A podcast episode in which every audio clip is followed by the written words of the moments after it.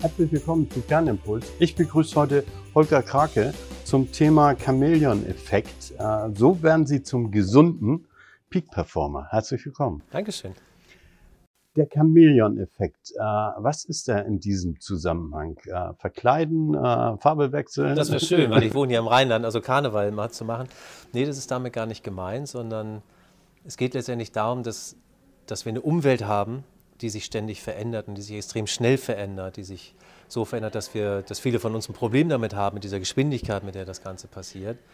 Und das Einzige, was uns bleibt, ist, dass wir uns mit verändern. Das heißt, wenn wir in dieser Welt leben wollen und wenn es uns in dieser Welt auch gut gehen soll, dann wird sich nicht die Welt verändern, aber ich kann das vielleicht schaffen. Ähnlich wie ein Chamäleon, was sich eben auch seiner Umwelt anpasst. Und dafür steht Chamäleon heißt aber nicht, dass wir uns nicht mehr zeigen, oder? Ich meine, das Chamäleon ist es ja ein Stück weit die Tarnung. Das wäre das wär schade, also wenn wir da nur noch Verstecken spielen.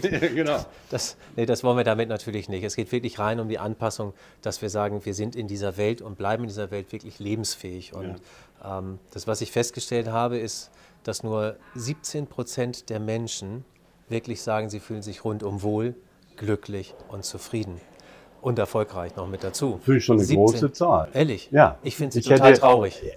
Okay, im Ergebnis ja, aber ich hätte erwartet, dass die Zahl niedriger ist. Das mag sein, aber also mich, mich hat diese okay. Zahl, als ich, sie, als ich sie gesehen habe, mich hat sie eher geschockt, weil wenn man sich die andere Zahl nimmt, derer, die nämlich nicht wirklich glücklich und zufrieden sind, dann sprechen wir von 83 Prozent. Ja. Jetzt sind wir hier gerade in der Hamburger Ecke. Und ich bin mir nicht sicher, ob überhaupt 83 Prozent der Menschen mit dem HSV unzufrieden sind. Und die haben echt mit Kummer zu tun. Also deswegen 83 Prozent ist schon, schon sehr viel.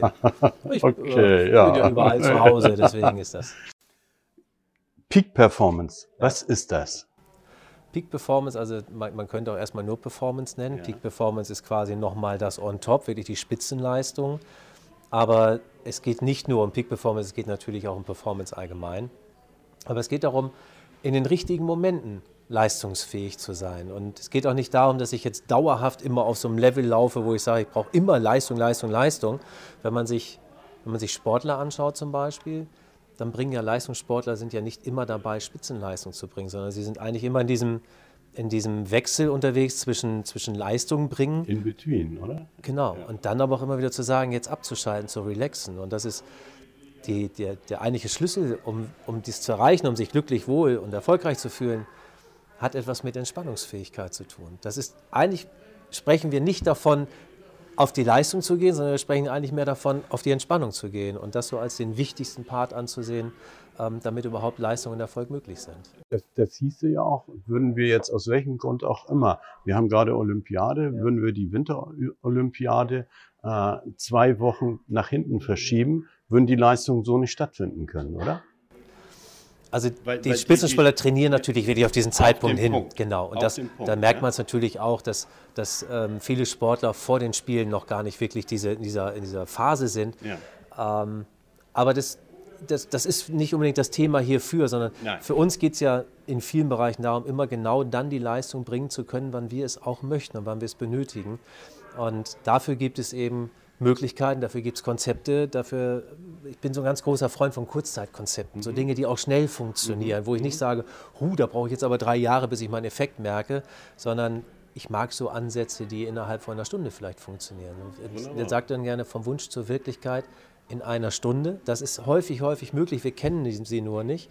Ähm, und dann ist es nicht nur auf einen Zeitpunkt bezogen, um diese Leistung zu bringen, also wie jetzt Olympia, mhm. ähm, sondern dass wir sie in unseren Alltag so integrieren, dass ich sie immer dann abrufen kann, wenn ich sie brauche und nicht nur zwei Wochen lang, sondern okay. dauerhaft.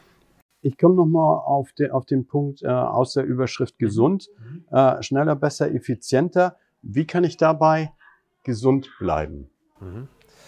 Das Thema Gesundheit hat, ist ja in der heutigen Zeit ein ganz großes Thema, weil, weil wir schon feststellen, dass die Umwelt nicht gerade positiv auf uns wirkt, also auf unser, mhm. auf unser Wohlbefinden wirkt, weil, weil viele Dinge einfach zu schnell gehen, was wir, womit wir als Menschen ein Problem haben.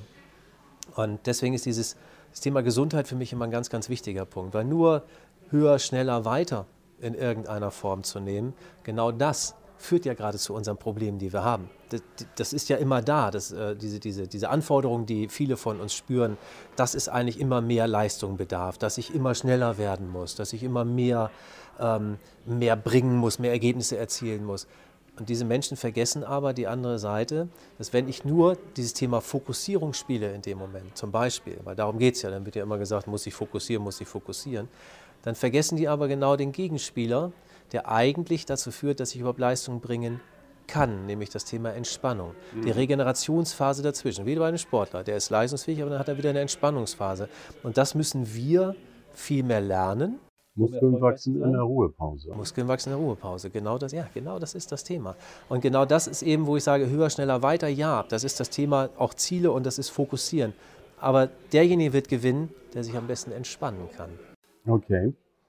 Abschalten wird immer schwerer. Warum ist das so? Weil wir so viel Einfluss, verschiedene Einflüsse haben? Ja, weil wir, weil wir, also wenn man sich einfach vorstellt, durch was werden wir abgelenkt. Also viele wünschen sich Entspannung. Es gibt Studien, über 68 Prozent der Menschen sagen, ich wünsche mir ein mehr an Entspannung. Da kann man doch sagen, ja, dann mach doch mal. Ja, dann ja. Mach, mach das doch einfach mal. Das sind wir aber nicht, sondern wir sind so geprägt, dass wir heute kaum noch das Handy irgendwo mal loslassen können. Wir müssen uns ja mittlerweile sogar entschuldigen dafür, wenn wir unser Handy nicht dabei haben. Wo es heißt aber, warum hast du dich nicht gemeldet? Ich habe dir doch geschrieben und man dann sagt, ja, habe ich nicht dabei gehabt, dann sind die anderen schon sauer, wo man sagt, ich darf es gar nicht tun. Also wir sind so geprägt mittlerweile, dass wir sagen, wir sind eigentlich immer erreichbar. Wir haben unser, unser Handy in der Hand, wir haben unseren Second Screen zu Hause auf der Couch stehen, damit wir irgendwie parallel noch Dinge machen können. Und diese Dinge führen dazu, dass wir immer on sind, aber es immer weniger schaffen, mal zu entspannen, obwohl wir uns das wünschen. Wissen viele schon gar nicht mehr genau, wie das geht. Ich habe mir nochmal den, den Begriff Müßiggang äh, aufgeschrieben. Ja, Den ja. kennt ja kaum noch jemand. Ja. Ähm, nichtsdestotrotz, wenn man äh, Biografien von Einstein liest, der hat seine, seine wirklichen äh, Dinge im Müßiggang äh, entwickelt. Äh, müssen wir das wieder neu erfinden? ich glaube, wir müssen es, wir müssen es wieder lernen teilweise. Ja, teilweise wirklich zu lernen. Also Entspannung kann man lernen. Ähm, und er hat ja völlig recht. Und wenn man aber erstmal guckt, wo haben wir denn eigentlich unsere besten Einfälle? Wo sind wir eigentlich am kreativsten? Ist das tagsüber, wenn wir im Büro sitzen? Ich glaube nicht unbedingt. Ich glaube, viel häufiger stellen wir fest, warte mal, die besten Einfälle habe ich eigentlich, wenn ich unter der Dusche stehe, wenn ich mal spazieren gehe und vielleicht einfach mal sage, ich schaffe es mal ein bisschen abzuschalten. Dann sind, ist der Kopf eigentlich wieder so frei, dass er sagt, hey, ich kann noch mal was Neues entwickeln. Und vorher gelingt uns das häufig nicht. Also Müßiggang lernen, ja, ich glaube, wir müssen daran erinnert werden. Du sprichst von vier Faktoren, äh, die, die gesund machen. Ähm, und zwar die, die Entspannungsfähigkeit, Emotionsregulierung, äh, Erwartungshaltung äh, und, und die Fokussierung. Ähm, wie, wie gehen wir mit diesen Vieren am besten um? Wollen wir die mal nacheinander ah, gerne, ja, durchgehen? Länger, ja. Genau, vier Faktoren, Fokussierung.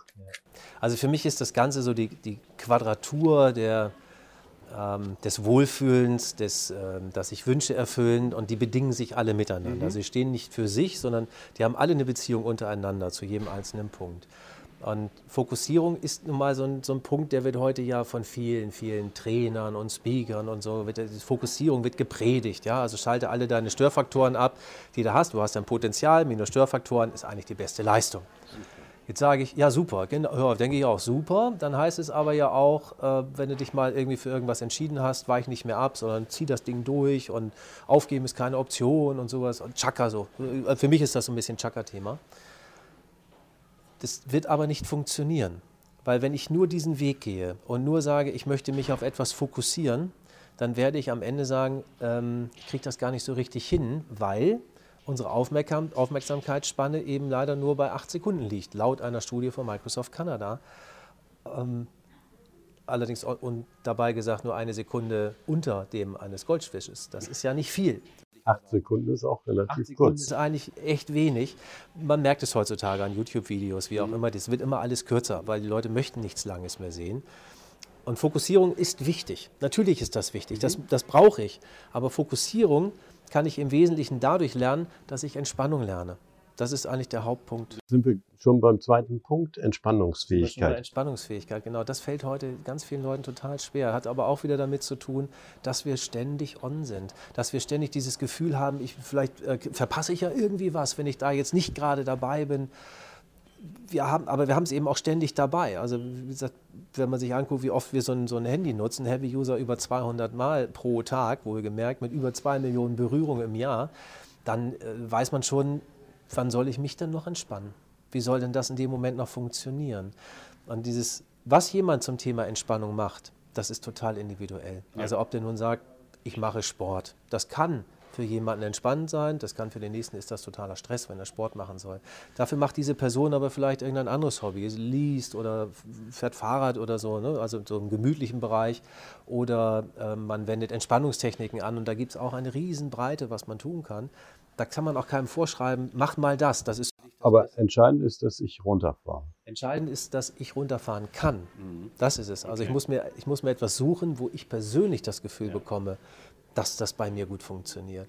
Das wenig vorzugeben, aber es, es geht eben um diesen Ausgleich. Und Anspannung und Entspannung, das ist rein biologisch bedingt. Unser, unser ganzer Organismus versucht eigentlich immer diese Balance hinzubekommen. Mhm. Und die ist den meisten oder ganz vielen Menschen schon verloren gegangen. Und wenn Sie das, glaubt ihr, müssen wir das erzählen.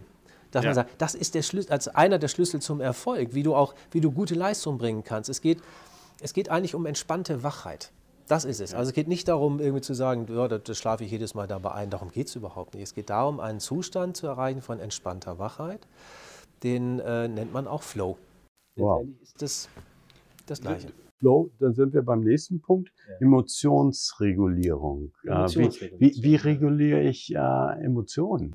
Emotionen reguliert bei uns insbesondere ähm, unser limbisches System oder unser, und ähm, unser Gehirn reguliert die Emotionen auf die wir selber eigentlich sehr, sehr wenig Einfluss haben mit dem, was dabei passiert. Es geht in diesem Punkt darum, dass wir bestimmte Trigger irgendwo bekommen. Wir kriegen ja ständig Reize um ja. uns herum. Ja. Und die Frage ist immer, wie reagiere ich auf einen Reiz? Das heißt, bleibe ich relativ entspannt, dann werde ich auch, dann werde ich in der Lage sein, weiter denken zu können. Oder reagiere ich der Situation vielleicht völlig unangemessen? Das heißt, als Beispiel, ähm, ich habe Angst, wenn ich so auf Balkonen stehe. Okay. Das ist ja völlig irrational eigentlich. Also, weil normalerweise hält das Ding, ist kein Thema. Ich habe aber so das Gefühl, na, du könntest doch jetzt vielleicht auch runterfallen. Du kannst nach vorne gehen, dann fällst du runter. Woher kommt das? Ich war in der sechsten Klasse auf Klassenfahrt und wir waren in der Jugendherberge, ganz oben äh, mit, mit einem Jungszimmer und direkt neben uns ein Mädchenzimmer. Und in der sechsten Klasse ist das natürlich interessant. Später auch, oder? Spät, später hoffentlich auch noch, das ist richtig. Aber man macht da ja auch mal blöde Dinge. So, ja. und das heißt, was ich getan habe, ich habe mich aus dem Fenster gelehnt bei uns und wollte aus dem anderen, von dem anderen Fenster etwas nehmen. In dem Moment schreit von unten der Klassenlehrer. Und da wäre ich wirklich beinahe rausgefallen, dass er angefangen hat zu schreien. Ich wäre beinahe nach Hause gefahren. Ich weiß heute, dass dieses, dass dieses Erlebnis, was ich dort gehabt habe, eigentlich der ausschlaggebende Punkt ist, warum ich heute mich auf Balkonen unwohl fühle. Und Ängste, oder andere Emotionen verstärken sich in aller Regel mit zunehmendem Alter. Die werden leider nicht weniger, sondern die, werden, die, werden, die verstärken sich nochmal. Das heißt, für mich wird dieses Thema immer mehr. Und dann ist es gut, etwas dagegen tun zu können. Zum Thema Emotionsregulation gibt es verschiedenste Methoden und genau über die spreche ich, weil die ist, Emotionsregulation gilt in, in Wirtschaftssystemen zum Beispiel, also das, das, System der Selbstregulierung, als der Schlüssel zum Thema Erfolg. Okay. Bei Menschen ist das genau das Gleiche. Es gilt auch für uns, ist es ein Schlüssel zum Erfolg bin ich in der Lage, immer so zu reagieren, dass ich auch, dass ich ein vernünftiges Verhältnis von Emotion und Ratio habe oder überwiegt irgendwann nur noch die Ratio? Und wenn das der Fall ist, dass nur noch die Ratio überwiegt, dann treffen wir wahrscheinlich nicht die besten Entscheidungen. Ist das auch der Grund, warum du schriebst, du standst nicht auf der Klippe äh, in, in, äh, am Kalkfelsen? Ja, das, hat ein bisschen, das hat ein bisschen anderen, das hat ein bisschen anderen Hintergrund. Das, dieser, das Thema der Klippe auf, auf Rügen, das habe ich, hab ich mit drin, weil ich das Gefühl habe, jeder muss heutzutage, wenn er dann über etwas erzählt, der muss da erstmal den ganzen Mist erlebt haben. Der muss am Boden genau. gewesen sein. Okay. Ja, ich meine, was wir erleben, sind, also entweder das sind Sportler irgendwie, die dann darüber berichten, ja, ja, ich bin da auch immer wieder hingefallen, äh, bin da wieder aufgestanden, also steh einmal mehr ja, okay. auf, als du hinfällst. Ähm, ich war vor kurzem auf einer Veranstaltung, da, da war das gleiche, der gleiche Tenor quasi, kam von der Bühne, vom Speaker. Und dann war jemand im Publikum, der sagte, sag mal, ähm, mein Leben war bisher eigentlich sehr glücklich. Kann ich jetzt kein Speaker werden? Ist das nicht möglich? Und ich mag dieses eben nicht, dieses übertriebene, wir waren alle am Boden und dann haben wir uns wieder hochgekämpft. Deshalb habe ich über die Klippe geschrieben in meinem, okay, in meinem Buch, ja, genau. ähm, was ab, ab, ab, April dann auch da sein wird, weil ich sage, nee, es ist mir alles nicht passiert. aber ich denke, man kann trotzdem die Erfahrung und die Methoden weitergeben. Und für mich ist es schöner, ich stehe nicht in Rügen auf der Klippe, obwohl Rügen wunderschön ist, sondern ich bin eher jemand, der um die Welt fliegt, der nach den besten und effizientesten Methoden guckt, Kurzzeitkonzepte, wie es uns persönlich besser gehen kann, wie wir zu einer besseren Performance kommen, insbesondere auch zu Peak Performance. Der letzte Punkt ist Erwartungshaltung. Ja. Erwartungshaltung macht viel kaputt, oder? Ja, absolut, absolut. Also ähm, wenn man sich anschaut, wo die glücklichsten Menschen leben, ist das Afrika. Das würde jetzt erstmal ja ein bisschen irritierend sein, sogar warum denn in Afrika die glücklichsten Menschen. Das ist, weil dort nicht Hab und Gut zählt, mhm. sondern dort zählen andere Dinge, dort sind, äh, ist das Miteinander wichtig. Ich war vor, vor kurzer Zeit im Township und habe da so eine Führung mitgemacht. Und wir hatten ein junges Mädchen, was uns durchgeführt hat. Und sie sagte, ja, und ich möchte gerne im Tourismus arbeiten. Und ich habe, weil wenn man diese Armut da sieht, dass auf, ich sage jetzt mal, auf 10 Quadratmetern 14 Menschen nachts schlafen, dann ist das ja schon eine Menge. Das heißt, es ist nicht schön, was da ist und die mhm. Zustände sind nicht schön. Und natürlich gibt es dort auch Probleme mit, mit Alkoholismus und, und Vergewaltigung und und und. Und ich habe sie dann gefragt, möchtest du denn dann auch hier weg? Möchtest du hier raus? Und ihre Antwort war nein, möchte hier nicht weg weil ich habe hier meine sozialen Kontakte, hier ist mein Zuhause, hier ist meine Heimat. Ich möchte gerne, und das gibt es ja im Township auch, es gibt dann ja auch vernünftige Häuser, da ist nichts, man missgönnt den Leuten das nicht, die ein Haus haben. Das ist eher so, guck mal, der hat es geschafft. Aber es, die wollen in ihrer, in ihrer Neighborhood okay. quasi bleiben, die, weil sie da sagen, hier fühle ich mich wohl. Und bei der Erwartungshaltung, die wir, so wie wir geprägt sind heutzutage, ist es doch eher so, dass man sagt, ähm, warte mal, das muss doch bitte schön passieren und das Auto möchte ich gerne fahren und den Job muss ich gerne haben. Aber wir alle würden uns einen großen Gefallen tun, wenn wir aus Erwartungen vielleicht Wünsche machen. Wenn wir sagen würden, ähm, formuliere das doch auch mal als Wunsch. Dann nimmst du dem Ganzen diesen Druck raus ja. und kannst sagen, wäre schön, wenn es passiert, da freue ich mich. Wenn es nicht passiert, ist aber auch nicht so schlimm. Also wir machen uns mit der Erwartungshaltung ganz, ganz viel kaputt. Wie soll ich denn zufrieden sein, wenn meine Erwartungshaltung da oben ist? Wie soll das denn gehen, wenn die Realität sich aber hier bewegt? Und daran kann man, daran kann man arbeiten. Holger, wir sind schon wieder am Ende äh, des In Interviews. Äh, auf der Suche nach Glück. Ähm, dieses Thema Glück, ähm, sagst du oder schreibst du, 3,4 Milliarden Umsatz werden mit diesem Thema Bücher, DVDs pro Jahr gemacht. Das hat mich echt umgehauen. Und Jahr für Jahr wieder. Ja. Eigentlich, wenn wir über diese Thematik sprechen, auch über Performance, Peak Performance sprechen, Erfolg, Glück, hat es viel mit dem Thema Gefühlen zu tun, Emotionen zu tun. Und solange ich nicht an die rangehe, werde ich auch nicht erfolgreich sein. Und das, was in den allermeisten Konzepten in den Büchern steht, ist auch in aller Regel, ähm, das fängt.